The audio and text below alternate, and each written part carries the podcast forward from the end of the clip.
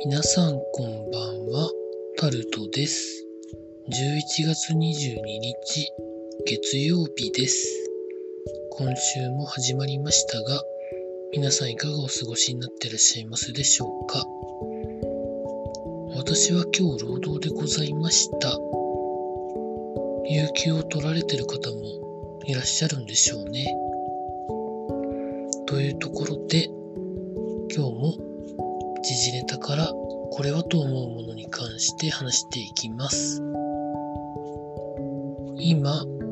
立憲民主党の代表選挙期間中ということで、記事が上がってるんですけど、記事の中では、共産党との共闘を見直すっていうことを選挙戦に出ている4人が4人とも言ったということなんですけど、ということはって感じですよね。小選挙区での野党統一候補的な一本化調整を今後どうしていくのかってことを、まあ、いろんな政党と話し合わなきゃいけないとは思うんですけど、国民民主党とか維新は、まあ、何かしら自民党に近づきたいのかなと思うような行動をしてるように見えるので、どうなっていくんでしょうかね。来年参議院選挙らしいので、早くそのあたりもやらないといけないんでしょうね。続いて、コロナ絡みで、今日は感染者が全国で50人ということで、今年一番少なくなったということが記事になってます。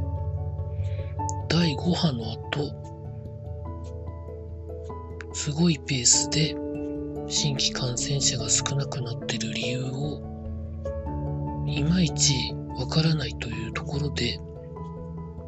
進んではきてるんですけど、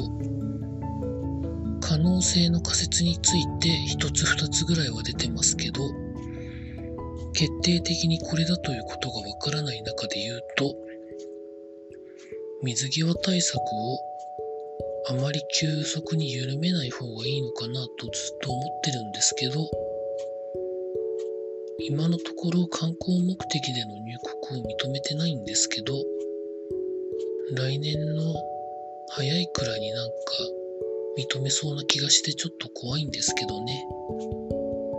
3回目のワクチンの接種も含めてなんですけれども、どうなっていくんでしょうかね。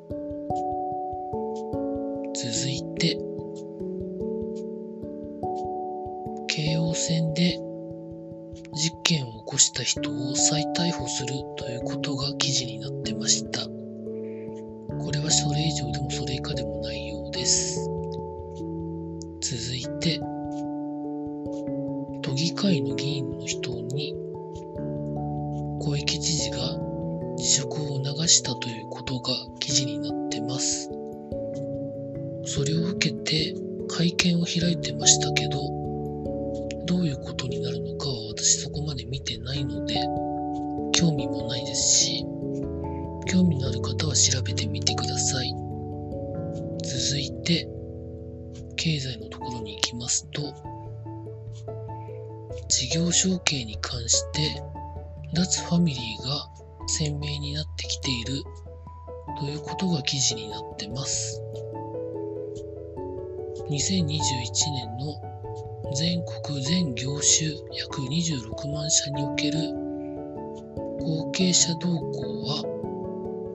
後継者がいないまたは未定としていた企業が16万社に上っていると。この結果全国の後継者不在率は61.5%となり2000年の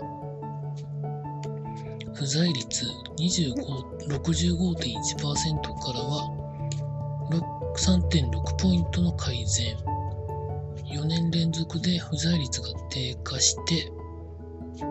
調査を開始した2011年度以降で最低となったと帝国データバンクが記事として挙げてます。内容を見てみますと、記事の中では、いわゆる家族間での事業承継の割合が一応減る傾向のようですね。それに変わってきたのが M&A による事業承継が増えてきているということで、まあ、そういうことをマッチングするコンサルタントとか銀行とかというところもまあ動きがいろいろあるんでしょうね。ということがそう想像できます。家族間で承継する場合は小さな規模であればそれでもいいかもしれませんけど大きな規模になればなるほど利害関係者が増えている。というところの中で言うとなかなか家族間での事業承継は難しくなるんじゃないのかなとは思うんですけど皆さんどう思われますでしょうか？続いて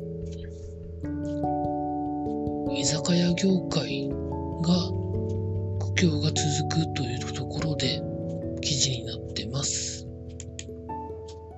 まあ今年もそろそろ12月を迎える頃なんですけど今年も忘年会をやらないところが多いらしく売上的に今年もしんどいんだろうと想像できる的なことが記事の中では書かれてあります。一部ではコロナとかは関係なく忘年会そのものを敬遠している人もいるというふうな内容も書かれてありました。まあ私は忘年会は別になくてもそういうことをやるなら昼間にやればいいと思ってるんですけどね、お酒なしで。なんて思うんですけど、皆さんどう思われますでしょうか？続いてスポーツのところに行きますと今日はプロ野球日本シリーズは移動日でなくて、まあ、他いろいろあったんですけどプロ野球の沢村賞はオリックスの山本由伸選手が受賞するというところだったそうです。いろいろ記事はあるんですけど、あまり興味がありません。続いて、政府がエンゼルスの大谷翔平選手に国民栄誉賞をあげようとしたらしいんですけど、辞退されたということが記事になってます。まあ、早すぎると思いますし、なんか政府の人気取りに使われるんじゃないのかなということが、私から見ると見え見えなんですけど、その辺りを感じ取ったんじゃないのかなと勝手に私は想像しますけど、皆さんどう思われますでしょうか？というところで以上そんなところですかね。明日は勤労感謝の日で祝日なんですけど、